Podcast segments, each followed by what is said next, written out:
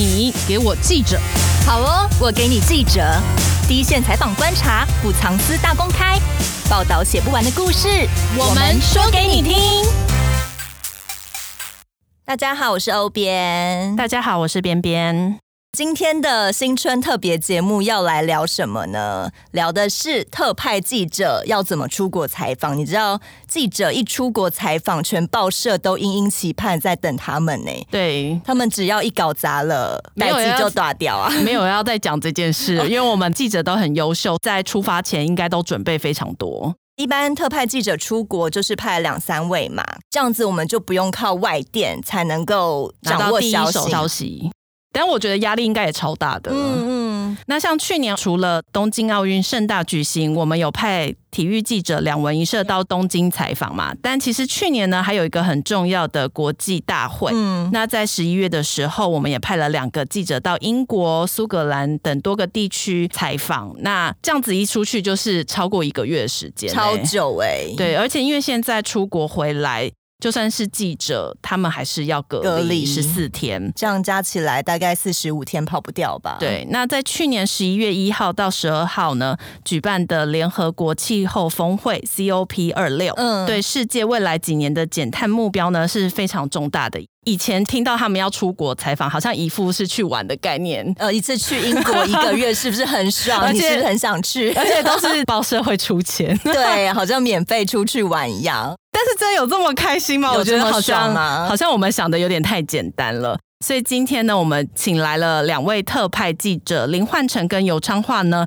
来跟我们分享他们这一次出国到底有什么好玩的事情，以及有什么艰难的事情。然后这次的峰会需要带给我们什么样子未来的资讯？大家好，我是新媒体中心的记者焕成。大家好，我是昌化。特派员要怎么出任务呢？是真的出国玩吗？焕成跟昌化，你们觉得怎么样？其实这一次因为刚好碰到那个疫情，哦、所以可能不如刚刚两位讲的，那么那么开心。对，那因为第一个是。这一次前前后后加上出国的时间，以及加上后来在台湾防疫旅馆隔离的时间，总共有四十五天。哦，这应该是我这辈子出差最久的一次跨国采访。然后前前后后我做的筛检，包括 PCR 还有快筛。大概有超过二十次，所以我戳那个鼻子跟戳那个喉咙，我就戳到怕，戳到超痛的吧？应该会想说，哦拜托，今天不要再这样，不要再戳了。但是就是很烦，因为他大会规定你每天都要做筛检，而且还要填一些资料证明你是阳性。嗯。但是非常幸运的是，我们以人体实测，我们那时候打莫德纳疫苗的防疫力还是够的。哦。所以。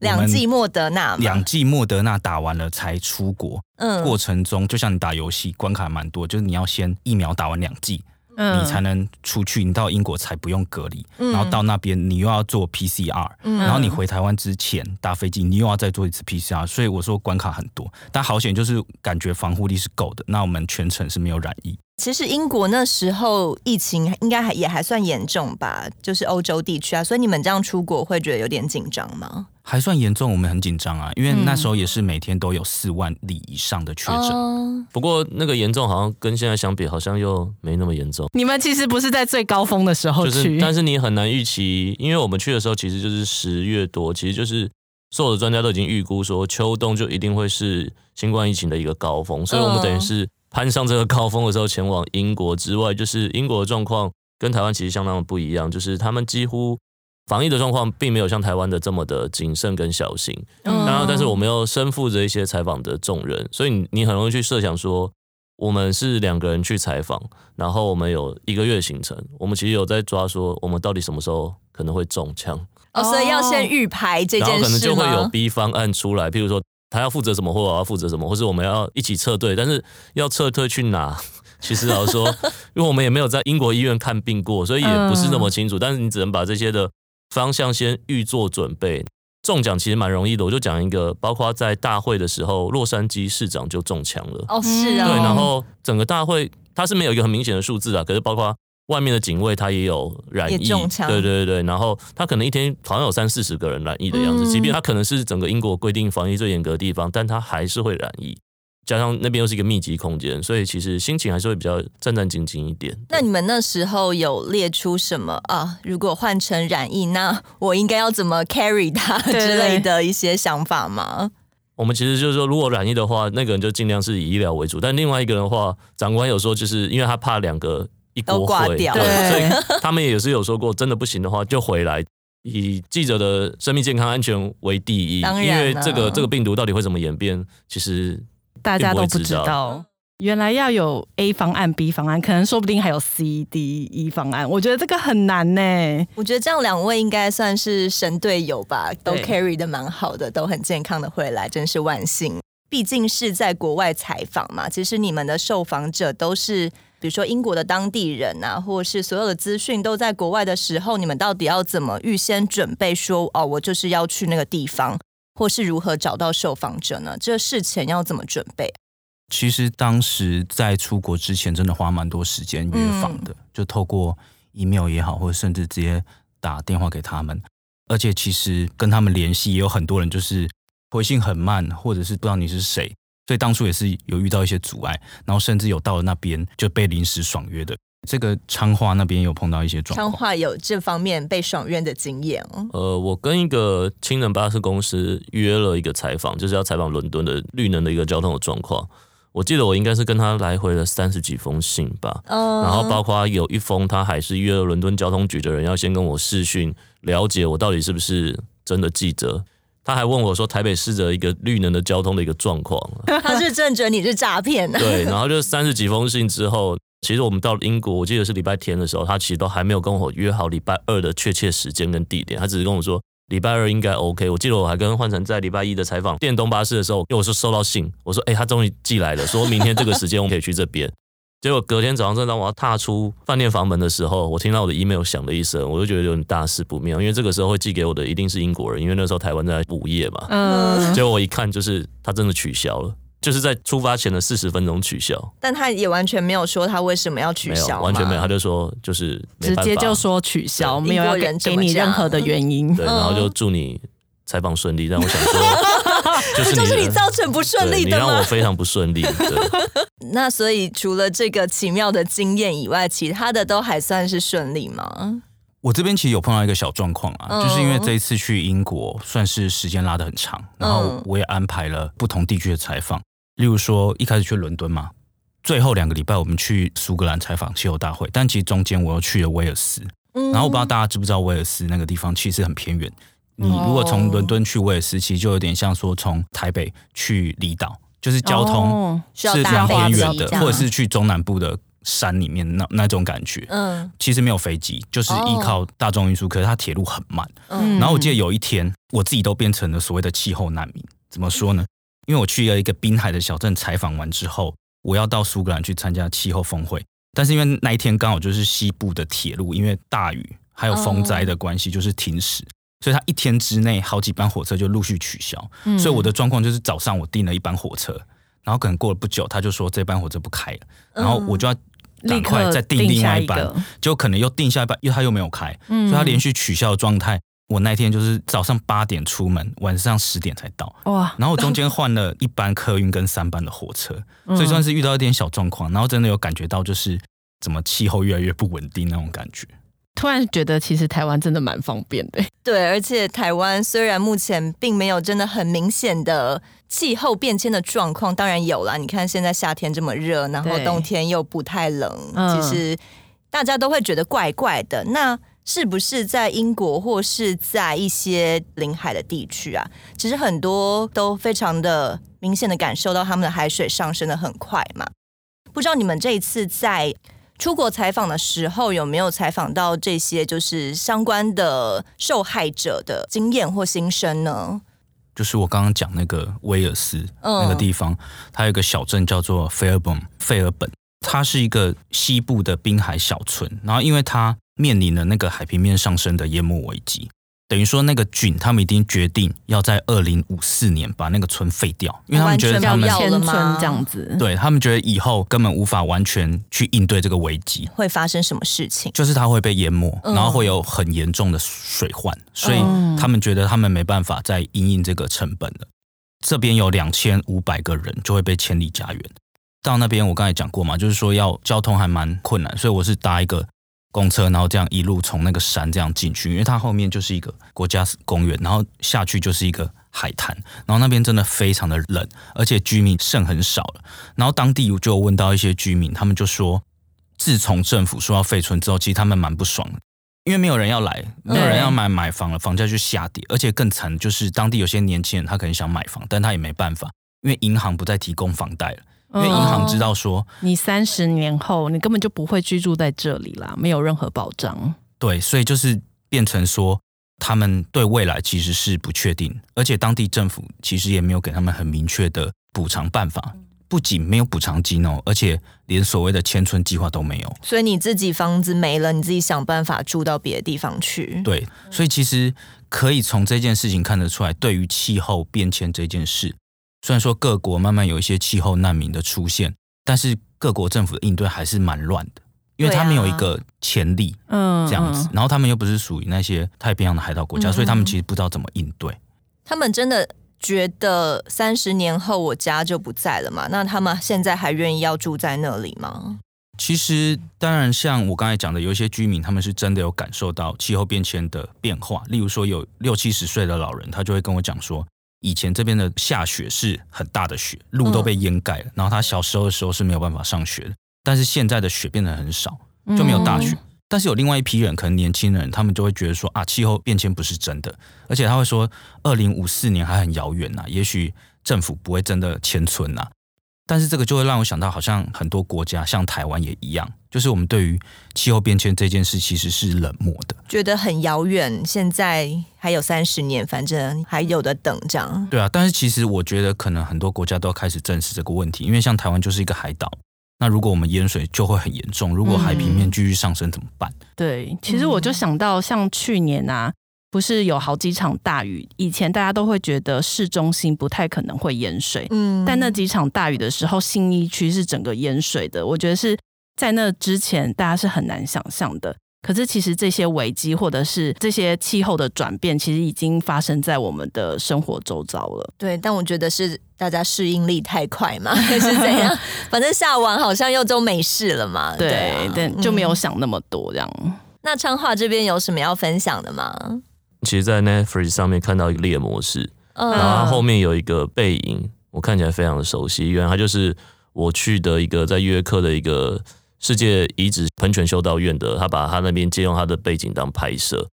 呃，我去那个修道院，它其实很有趣，它是在约克的山谷里面。嗯，呃，它就是会面临到洪水的威胁，有可能洪水会把整个修道院给冲垮。它其实跟台湾的状况其实也是有那么一点类似，因为台湾要么就是海平面上升，要么就是去年夏天有南横有一座桥，明巴克湖桥被冲断。气候变迁大概是这样，就是你原本预知或是设定上面不会来的东西，它可能都会。一次到来，而且它的强度可能会非常的高，对他们也是有担心这样的状况，因为以前也曾经发生过，就是有淹水，然后整个修道院大概淹了一个人高这样子，嗯，所以他们也是开始比较积极的想要去做一些方式，能够让这条河流即便暴涨，至少不要那么快，或者不要那么的急，因为他们说，如果以他们这样这个频率下去的话，他们可能并不会担心说一夕之间全部被冲倒，但是一直冲，一直冲，一直冲，迟早有一天会倒之外，他们其实发现。其实西方是这样，它的整个中世纪的开始的建筑，它修道院下面大概都会有些修饰的目的，所以说它其实发现下面其实已经慢慢可能开始有些冲掉的样子，它可能是水流一直灌，一直灌，一直灌，它用热显效应发现下面的修饰目的可能慢慢正在流失，就是他们的墓整个要被流走。对对对对对，嗯、对他们来说，其实都是属于很长时间的人类的一个文化的累积，可能一千多年了，可是可能却毁在我们这一代。如果我们没有好好的去应对这件事情的话，嗯，对，所以说他们就开始做了一些的努力，想要去挽救这些气候变迁带来的一些伤害，这样子。那像你们，比如说昌化的约克修道院，跟换成去采访的威尔斯的滨海村落费尔本，你们到底都是怎么先知道？哦，我现在就是要去这里，是，是怎么安排？对啊，怎么知道他们正在发生一些气候变迁的灾难？多少有一些资讯啊。因为像我刚才讲的，比如说费尔本那个废村，它其实之前就有公布这件事，嗯，然后当地居民就会说，哦，几年前就有大淹水，然后水就直接淹到滨海第一排的房舍，就已经有一些事情，然后就觉得，哎，可以去看一下。我应该是在一个英国有个很有名的什么国家信托网页里面发现的，因为那个国家信托它好像是目前比较主流，就是它会跟民众募款，去保护他们现在的一些自然生态跟文化的遗迹。我是在里面看到他的一些案例，发现他是今年才准备要开始做这样子方向的一个案例，所以我才决定传讯息给他。他大概是回信回我回最快的吧。我记得我回给他之后，我人才刚站起来，他就回我说。我收到你的讯息，我会立刻转问，大概两秒钟吧。这是我在碰过英文回最快的，因为好 友善。英国人爱回不回的真的是一堆啦。他可能真的很希望一些国外的媒体报道的话，关注我们，对更多人会关注这件事情。对啊，毕竟是文化遗产，大家都会希望可以保留下来嘛。那我们也知道啊，欧洲国家的环保算是世界上做的最好的区域嘛，而且在循环经济啊、绿能，现在都是超夯的名词，也是未来的趋势嘛。对。那英国这次采访啊，不知道有没有就是关注到当地的政策或是企业在环保减碳的一些比较实用的例子，可以让我们借鉴的吗？其实英国因为身为气候变迁的主办国，嗯，所以他在推动绿能或一些气候变迁的减碳方面，他其实很积极。嗯，那英国是以二零五零它的碳排放要达到近零碳排作为一个目标，而且它是第一个把这个目标入法的国家。那它过去三十年来，它其实做到一个蛮厉害的事情，就是从一九九零年到现在，一方面它减少了大量的碳排放。但它的经济总量还是成长，所以他们一直把这个称为就是绿色成长这样子。嗯嗯。那我们这次去那边，我们有看到一些实际案例，比如说我们在伦敦的马路上就看到他们现在外送员 Uber Eats，他们不是骑车，他们是骑脚踏车。哦。那为什么他们要骑脚踏车？因为当他们用这些机车送货的时候，它的碳排放的成本很高，这成本是对他们自己。以伦敦来讲，他们有。实行一个叫做碳排放区的政策，那个意思就是说，如果你骑的车或你开的车是高碳排放的车辆，就是污染的车辆，嗯，他会跟你多征收每天就是几千块的费用，每一天块耶，每一天。假设以货车来讲，就是几千块，嗯，那小型的车辆当然也是有一定的费用。你如果你的车没有变成电动车，或你运用脚踏车或走路或大众运输的话，你自己开车的成本很高。嗯，这样一开出去，薪水都没了，一整天赚也不用赚了，所以就被逼着不得不改变。对，所以我觉得你讲很有道理，就是逼着被改变这件事。所以他们利用一种很强硬的政策工具。去减少第一个就是马路上的碳排，然后包括我们访问到一些民众，他就会说：“哦，我原本是开一般的油车，嗯，但是就是真的是因为这个政策，他就变成他去开电动车了，嗯，然后为了因应这整个交通政策，他们马路上也多了很多就是电动车的那个充电桩，对啊，比如说路灯或什么，对，整个配套蛮多的。然后还有包括这次去看到，就是有些企业它怎么减碳呢？他就开始去使用一些很特殊的材料。比如说有一家公司呢，它叫做 Ananas Anam，它就是一个新创公司，很特别的名字。然后它是使用凤梨叶，因为我们大家知道凤梨都是剥皮然后吃里面的果肉，但凤梨上面那一块凤梨叶很长的就丢掉了，都没有利用。然后他们就想到说，哦，可以利用菲律宾他们产的多余的凤梨叶，然后来制造布料。那他怎么做呢？蛮特别，他是从凤梨叶里面抽取纤维。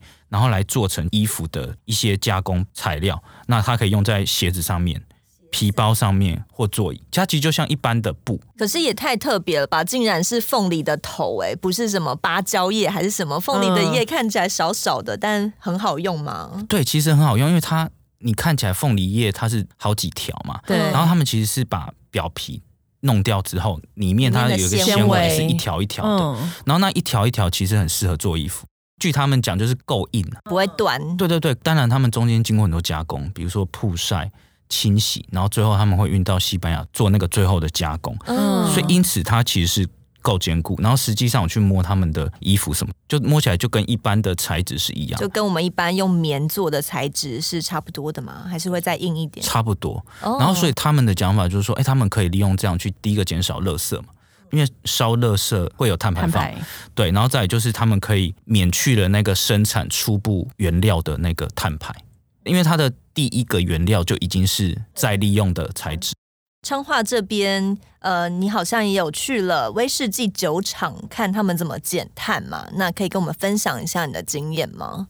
威士忌酒厂它其实是一个以十九世纪就开始营运的一个酒厂，嗯，叫 Green Quencher，它就在爱丁堡附近四十分钟。所以它其实，在减碳上面的难度是，它实在太古老了。这也是几乎是所有苏格兰威士忌现在要迈入一个新时代的一个减碳的一个难题，就是设备太旧，所以说你要减碳的话，其实是很困难，是因为他们的精华大概都在他们的一大的那个蒸馏的一个程序上面，嗯，那个铜炉大概就是都是一百多年，这些的铜炉或这些的制成的方式，其实就是他们现在比较引以为傲的一些口感啊，或者是一些风味的一些来源，所以其实他要把它降到近零碳排很困难。如果要降到碳中和也蛮困难的，他们就举例来说，因为他们整个集团其实，在北美那边也有一个新的厂，他们就说，像这种新的厂，它如果要变成碳中和，其实很容易，它所有的机具或者是所有的人员，对，都是盖成新的，往新的环保标准上面去做的话，就很容易。但是老的威士忌很困难，尤其是像他们这种的老酒厂，其实他们的客户嘴也蛮刁的，就只要你有一点点的不一样，其实他们他们都会知道，然后每个酒厂彼此之间也会蛮竞争的，所以这是他们最大的困难，所以。他们想说一个方式是，他们就是购买绿电或者自己来加装绿电，然后把他们现在烧那些蒸馏的用天然气的方式，把它变成生殖能，然后用一种再制的方式去让整个的碳排放降低减少。但是他说要整个达到碳中和，老实说他说，因为目前才刚开始，他们其实是有目标，但是没有到完全这么有信心。像他是位在陆地中间的位置，所以他说他其实也没有风，他也没有潮汐能。就要绿能，也真的只能从外面买进来，他自己没有办法产生吗？或者是生殖能这样子？它的生殖能是烧什么，或是它的原料是什么？呃、原料应该算是它的一些麦子的一些渣的再制品，对，就等于是它有点是巡回利用的意思。但他说这个量到底有没有办法那么够？他说因为等到二零二二的春天左右，他才会开始慢慢的少量的开始弄，因为他们是二零三零要达到嘛，所以说他还有一段时间，可是他正要做。然后，但是我有问他说。既然这么困难的话，你们为什么还要往前走？因为他们的步调其实，我刚刚说二零三零，其实比英国的二零五零、苏格兰的二零四五，或是整个协会的二零四零都来得早。嗯嗯，他说其实法规是一回事，但是他们其实最大压力其实来自于消费者的公民意识，就是所有的消费者都会问他们说，我这个酒到底是不是一个高耗能、高耗水的一个产物？所以说，他们其实他们的压力非常大。所以其实是他们要卖给英国人，英国人会去看这个，说你这个产品够不够环保？不够环保，我就不买了。甚至其实是不只是英国人，甚至是世界，因为他们自认为啦，他们认为是苏格兰会是大概是整个世界的一个领头羊的角色吧，所以他们一直很想要走在最前面。那今天这件事情其实对他们来说既是压力，但也是一个商机。今天你要是喝到一瓶酒，他跟你说我这是永续啊，是什么呃有一个环保的一个来源的话。它现在只是一个竞争力，可是它未来可能就会变成一个生存力的一个表现。上面就是它已经往前走了嘛，嗯，那大家就会买单这件事情。那未来的话，它可能就会占据更多的风头，或是更多的一些能量。他们其实是反过来思考，跟台湾不一样。台湾大概就是政府给我补助多少，我做多少。对。然后他们大概是，既然消费者要求我多少的话，他们会去反向思考说，那我在未来的商业市场里面，我可以占比多少？他们会往这边去做，所以他们的动能相较之下会强了许多。听起来感觉英国人是比较愿意改变，然后比如说那个政策一下来，不想要缴这么重的碳排税嘛，还是什么的钱，我就直接换电动车。可是其实好像这件事放在台湾来说，压力就会很大。对，像他们一开始如果有这个政策出来的时候，他们的民众不会有很大的反弹嘛？因为像如果在台湾的话，就一定会去抗议啊。那不然谁有钱换车？对，不然你就给我补助啊。可是如果套在英国的上面的话，他们不会有这样这么大的反弹吗？反弹当然是有啊，嗯，有听到民众讲说，政府本来是有给他补助，但后来补助也取消了，对，所以让他就又要靠自己，又要对，要靠自己，所以他们当然也是有些抱怨，然后还有就包括说有些计程车司机，因为他们开的里程比较多，所以他们会对这个政策他们会很敏感，就是他换了电动车之后，他有没有办法找到那么多的充电桩？然后就有计程车司机，他就会抱怨说：“哦，那个充电桩都会充很久，嗯，这样子，所以会干扰他做生意。如果你一台车放在那边，随随便便就充一小时，他就疯了嘛。对啊，所以他就会跟我说，其实最重要不是充电桩多不多，而是够不够快。嗯，所以我觉得这其实也是一个我们以后在发展这个电动车的时候可以多考量，就是其实速度才是关键。”对啊，而且他们才是最高耗能的一个产业。对对，顾好他们的话，其实整个碳排量就会真的真的。当然，就是要回到这次去英国的重头戏了，不是去玩而已。我们是要参加气候峰会嘛？对，COP 二六，我们的两位记者当然也是要进入现场，因为是从十一月一号到十二号嘛，其实算是蛮长的一段时间。参与会议的这段期间呢、啊，你们不知道有观察到什么吗？稍微解释一下气候大会在干嘛？对啊，在干嘛？他就是有一百多个国家的代表去那边谈判。嗯，他要谈判什么？因为气候大会是在联合国的框架，所以是联合国的会员国去谈判。他们要谈判，就是我们接下来要怎么积极的去减碳，然后不要让本世纪的升温达到摄氏一点五以上或两度以上。他们朝这个两度或者是一点五升温的这个范围去做一个目标。那但是因为大家知道。台湾不是联合国会员国嘛？我们进去的时候不是那么容易。我举个例子，就像我进去的时候，我其实没有办法申请记者证。那你要怎么进去？混进去？我真的是混进去的。我拿的就是一个 NGO 的观察员证，所以我是搭着他们的便车进去的。所以其实连媒体都不是那么容易。就以台湾来说。我们自己在那边有观察到，就是说，其实台湾官方的团或者是一些 NGO 的团过去，嗯嗯，他们也不是那么容易。我说不是那么容易，就是说，因为大家知道中国就是会在这些大会上面会做一些干预嘛，嗯、所以其实台湾团去那边就是比较低调。总之就是他不会让官方的声音太多。嗯，那举个例子来讲，就是可能有些最高阶的官员就不会报名进场。哦，那他会在场外的旅馆去办一些活动，比如说台湾日，然后去宣传说哦，台湾在减碳上面，在气候变迁上面，我们也很认真在做。但是据了解，就是说这个是一个台湾跟中国之间有点像是默契，或者是恐怖平衡。因为据说啊，他们以前参加一些气候大会的时候，只要台湾团在那边有一些周边会议去分享一些主题的时候，后面都会有中国的人派人。站在后面看你的简报哦，然后假设说你的你出现一些比较敏感的国旗，他就会出来干预，这样他会跟大会干预。因此，我们在这整个过程当中就会比较低调。对对，然后当然，我觉得其实大家都很辛苦去做这件事，然后还是要让台湾发声。但是过程当中就会让我们看到一些紧张的感觉，蛮蛮有趣的现象。这样子，这次去气候大会的第一周的周末。整个格拉斯哥城市大概就是有两场的气候大游行的发生的一个活动，嗯，然后礼拜六那天其实蛮冷的，然后五到十度，然后又下雨，嗯，然后我们就是跟着这些游行的民众这样去拍摄。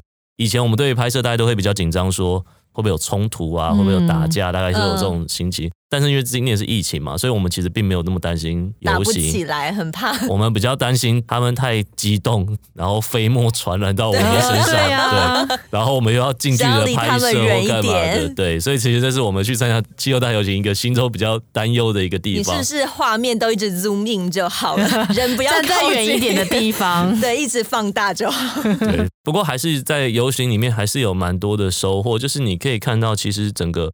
欧洲的公民意识大概正是从小培养比较多，我们可以看到许多小孩子，他大概是小学生，然后他就会来参加，嗯，然后呃，我们也很想实际了解说他是跟着爸爸妈妈一起来举牌，然后来散步来干嘛的。但是一访问也发现说，其实包括他们在课程里面，他们就会把气候变迁这件事情当做是他们这个时代一定会面对的事情，所以他们对于这件事情其实也有蛮多的想法。然后包括高中生，甚至高中老师都会有相当多不同的意见。像我问到一个高中老师，他大概四十多岁，他说他可能到去世之前，他可能都不会感受到气候变迁对他来说有多大的影响。嗯，可是他说他的下一代，甚至下下一代都要承受这样的，甚至面临这样的恐惧的时候，他觉得的确是应该大家来好好来商讨未来该怎么办。嗯，但他们在公民意识的凝结上面，其实是的确是蛮强烈的。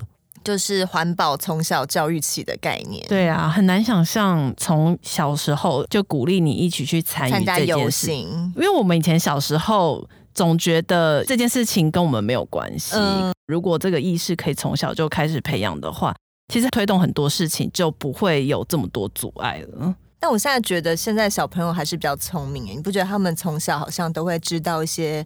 很正确的观念，反而是大人们比较难接受吧？对，所以因为大人没有从小开始培养，对对，所以我觉得这件事情真的要从教育或小时候开始落实起。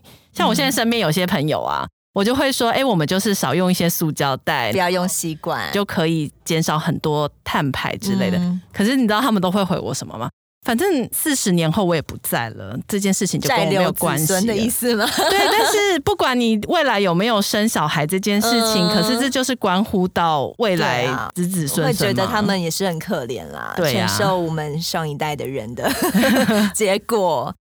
回到气候峰会啊，嗯、这个也是一个很重要的事情，因为它就决定了我们未来几十年到底能不能够成功减碳呢？嗯，这次的 COP 二六其实也签了一个协定，叫做格拉斯哥协定，但这个协定有用吗？你们觉得嘞？我们这个协定内容到底是什么？在整个峰会过程当中，就是几个比较大的进展。第一个就是超过百个国家去签署，就是要减少。甲烷碳排，嗯，然后他们承诺要在二零三零年之前要降低甲烷的三成排放量。所以甲烷是呃影响气温升高很重要的一个气体吗？对，它是温室气体之一嘛。然后它主要的排放是来自于天然气生产国，他们在生产的时候会有逸散这些甲烷。但是我觉得其实很多协定达成的东西都跟台湾有关啦，例如说。我们知道台湾的能源转型，它是要依靠大量的天然气供电，所以它其实某方面程度，它是跟国际减少甲烷排放的这个趋势是背道而驰的。嗯，当然呢，有一些专家他们就会讲说，台湾不是天然气的生产国嘛，我们主要是消费国。但其实你在购买这个天然气的过程当中，你就是间接在助长那个需求嘛，所以碳足迹是还是会往上。那就有些专家可能会说，以后。如果各国他们因应这个政策去减少天然气的生产和甲烷排放的话，其实我们天然气进口会不会受到影响？包括我们进口量或者是价格的部分，都可能会受到国际市场的这个波动。就是代表说，我们未来都是以天然气为主发电的话，如果国外的天然气减少的话，台湾这边如果要买天然气会会变贵？一定会的。其实这一次我们看峰会的结果，大家是比较。打一个勉强及格六十分啊？为什么？嗯、这一次最重要就是说各国决议要削减燃煤发电，嗯，这是第一次气候大会有提到说我们要减燃煤的发电，然后还有减少化石燃料的补贴，所以这是第一次在气候峰会上提出来的论点，就是协定里面有写进去。嗯，那当然台湾也受到影响，因为台湾的燃煤是一直降不下来，然后我们的绿电发展当然也遇到一些问题。所以其实是会影响到台湾以后推动这个能源转型的一个政策，因为国外都这样大幅削减，然后我们如果要跟上国际趋势，其实我们也会有一些压力。整个大会的过程当中，也是有被人家所诟病的一些部分，嗯，例如说在协定最后谈判的时候，有发生一些状况，嗯，欧美先进国家，因为他们本身社会已经很进步了，对，他们就希望可以大幅把这个燃煤发电去减少。然后他们本来写在文本里面的字眼是，他们要逐步淘汰燃煤发电，嗯，要完全没有，就会完全砍掉。但是因为中国跟印度，他们还是开发中国家，然后他们有很大的经济成长压力，嗯，所以他们就在最后关头有点搅局啊。他们就说，我们要把逐步淘汰。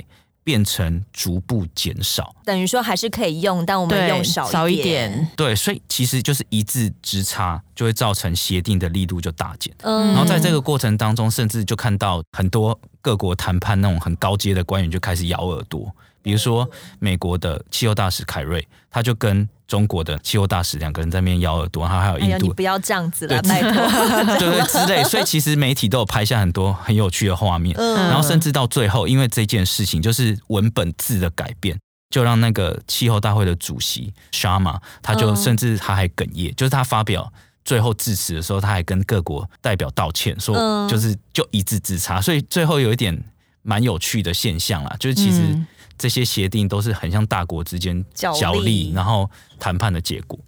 毕竟发展中国家跟开发中国家的立场就不一样啊，你也没有办法责怪说你开发中国家你就经济发展少一点嘛，那你就配合国际趋势的减碳，就是有点像是霸权压迫小国的感觉。你们会这样牺牲他们的感觉？对啊。在现场的时候，其实有跟一些像是中国还有一些还在发展中的国家的媒体聊天，其实他们的反应跟西方的主流国家的反应其实差距蛮大的，嗯，他们的确有一种被压迫，然后甚至去指责说，他们的想法大概是这样，他认为说，这些西方国家你们已经想骗了所有的开发前面的一些红利了，对呀，你们以前在开发的时候没有人要求你们，或者是这五十年来好了，你们基本上把我们当成是一个世界工厂的一个概念，然后你们是一个资本主义集中的国家，然后你们已经疯狂发展了，发展完之后，现在回头来跟我们说。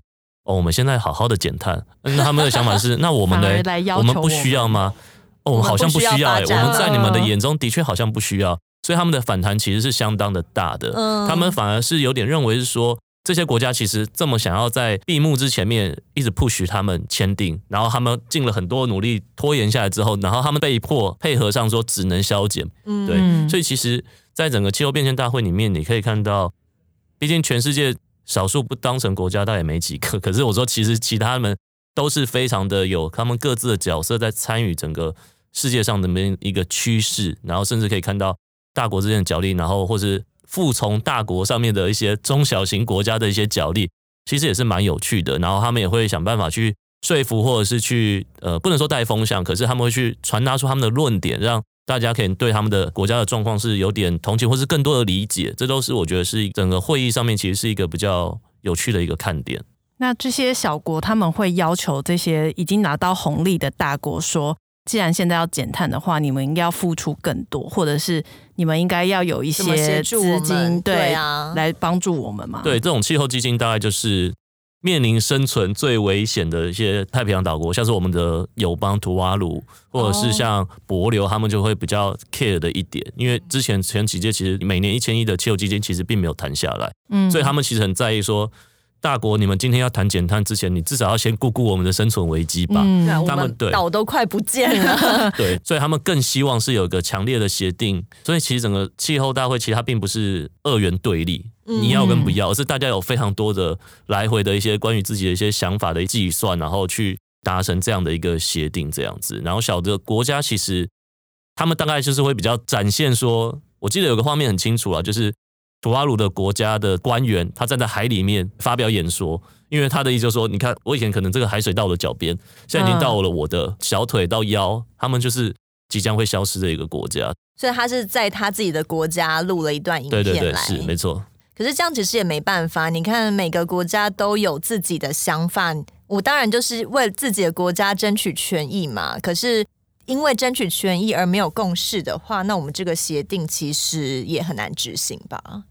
对啊，因为其实刚才昌华提到的是，就是他们之间的角力，然后其实谈判的细节是很多，所以这次大会变成是一个加班的大会。嗯，其实过往气候大会就常常延误啦，就是这一次的状况，没有办法谈成，对，没有办法谈成，然后就延误。那这次状况就是，他原本应该在周五就结束，结束就代表说他的协定要发布给媒体，但是他一直都没办法谈定，就变成说他谈到隔天，就周六晚上他才发布最终的协定。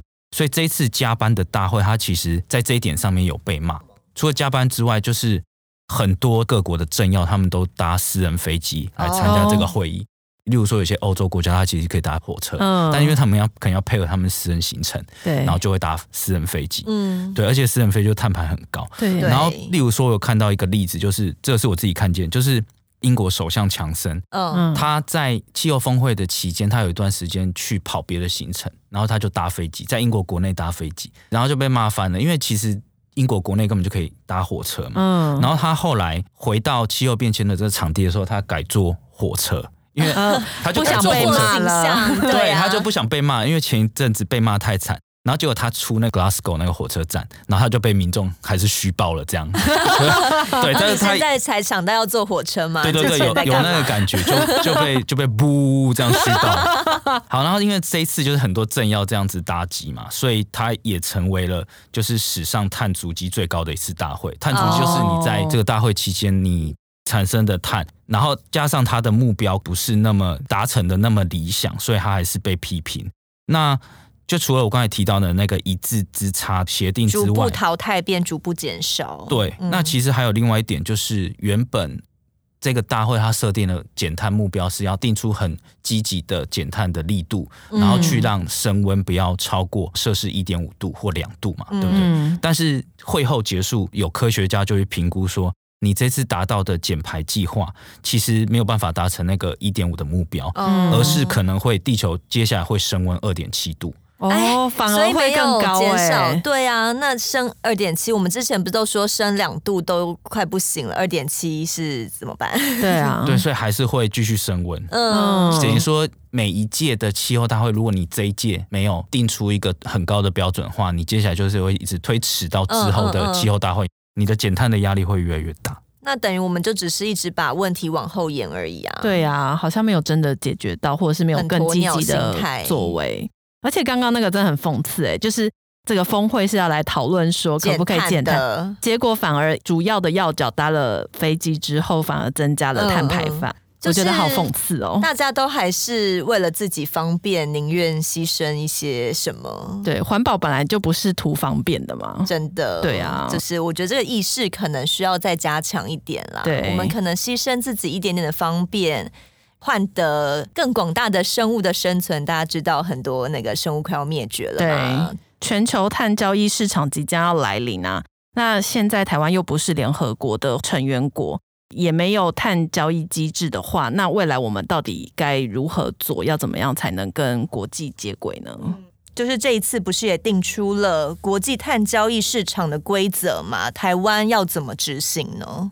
台湾大概在今年的二零二二的上半年左右，大概会讨论出一个碳费的机制，所以它这个金额其实目前环保署非常的保守。目前就我所知啊，就是没有露出任何的口风，因为这个费用大概是从。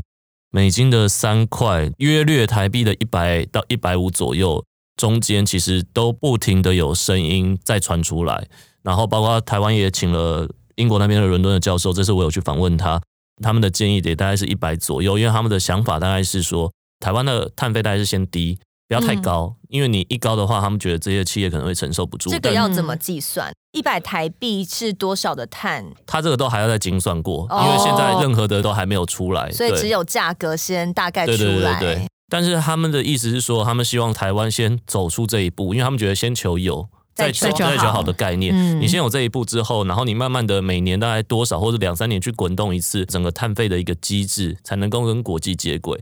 然后，但是这个时候你一定会遇到。国内很大的工商界的一些压力，因为他们一定是不想那么高。如果这么高的话，他大概也是希望补贴能够多一点。他们也有建议是说，你不能太低，因为你太低的话，就像刚刚说的，除了没用之外，是你跟国际的碳边际的政策其实你接不了轨的。嗯因为他那边设了一个数字，然后你这边很低，他可能不接受你之外，他可能会要求你补差额，那其实是没有意义的。如果你定非常低的话。对，所以这大概是台湾现在整个上半年会面临到比较的一个难题，因为它包括了气候法的一个入法之外，它其实牵涉到整个修法的流程。然后数字多少的话，目前我们只是定出了说，我们有一个对象两百八十几个大户，譬如说像钢铁、造纸、水泥这些厂商，它一定是会被收取碳费的。嗯，但是费用大概多少？我觉得这应该是今年工商界或者是环保界会比较热的话题，因为你收多，他们跳脚；但你收少。环保团体跳脚，环保团体 跳脚，甚至你收少的话，在未来的商业，它也没有这么的有效用。不过有另外一个观察，就是这就是西方制定的游戏啦。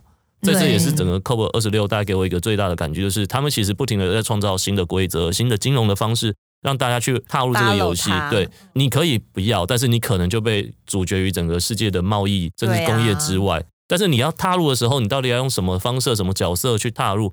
包括台湾是一个代工的国家。你怎么让这些中小企业不要被扒两层皮？因为他们的上游厂商可能已经要求他们一定要负担多少，或是你要买多少绿电之类的。所以其实这个到底要设定多少，其实它有很多的关卡。第一步可能是大户，后来就是中小企业，然后可能全部的台湾的企业都要踏入这个，甚至报社可能都要踏入一个减碳的一个 方向。其实它会是一个很长的路啦。未来五年，可能大家都还是会在新的游戏规则里面，然后不停的调整。那这样，台湾的工商团体已经知道这件事了吗？未来会被收可能碳交易的费用？他们都知道了，所以说还在抓雷蛋这样子，应该已经开始有一些方向了吧？了对啊，其实都有在谈啊，就是政府也会邀集相关的产业。都会去谈，征询意见，所以也不会是突然丢出来说你们就是给我遵守就对了，这个才会跳脚吧？对，也是有一个协商的过程啊，希望有一个好结果。那也是今年非常重要的事情，我们需要持续关注。因为像刚才提到碳价嘛，嗯，其实像欧盟的碳价格就很贵，大家知道是多少？不知道，不知道。每一吨二氧化碳的排放，他们欧盟彼此之间交易价格是六十五美元，美元。哦。就大概是台币一千多，嗯，那我们只有三美金，这个应该还在讨论，还在讨论。对，所以当然我是觉得不可能一步到位啦，你不可能去要求我们现在就那么高的价格，嗯，只是提供大家作为一个数字上参考，就是以欧盟他们实行二十年下来，他们其实就是这么严格，这样就是非常高。那未来你要跟国际接轨，你不可能太低，因为你太低，他们就会说啊，你低那么低，对，就像你讲不痛不痒。然后其实还有另外一个议题，业界也很关心的，就是有些公司他们会建议说，现在其实不只是应该要收碳费，你还应该要让大家可以交易，就是碳排放的碳权。嗯，因为比如说，假设我是特斯拉好了，或我是 Gogoro，我使用电动车，我是减少碳排放。对，那我减少碳排放，我是不是能把这个卖出去？我可是不是可以卖钱？企业就会觉得说，哦，如果减碳减得很辛苦，但我可以卖钱的话。其实增加一个诱因，嗯，那但是这个碳交易市场，其实台湾目前是还没有考虑到这一步，嗯，因为台湾目前就是收碳费嘛，碳费就是针对你的排放去收，嗯，但是你还不能交易。哦，那这个碳交易，因为今年 COP twenty six 它已经把规则已经确立了，所以这个可能是未来五到十年台湾会去面对的一个危机，就是国际的碳交易已经定出来，但台湾看起来碳交易还有点遥远，所以。可能接下来就是碳费之后，可能第二阶段就要处理碳交易的问题，就到底以后要不要让交易这个碳排放的权利？所以可能就是需要在立法上面有一个更明确的规范喽。对，这个可能就是要看后续修法的状况。今天的节目真的环保知识增加好多哦，对，我觉得这是可以给大家一个未来观察的方向啦。嗯嗯，对，因为都关乎到我们彼此生活嘛。应该说，永续的生活其实对于未来子孙也是比较好的嘛。你也不希望你的小孩活在一个爆热的夏天里面，这样对，或者是会被征收很高的电价，这样子，嗯，也是很可怜。对，那我们今天谢谢焕成跟昌化来上我们的节目，谢谢大家，新年快乐，谢谢，拜拜，拜拜，拜拜。更多精彩的报道，请搜寻 VIP 大 U 点 com。联合报数位版，邀请您订阅支持。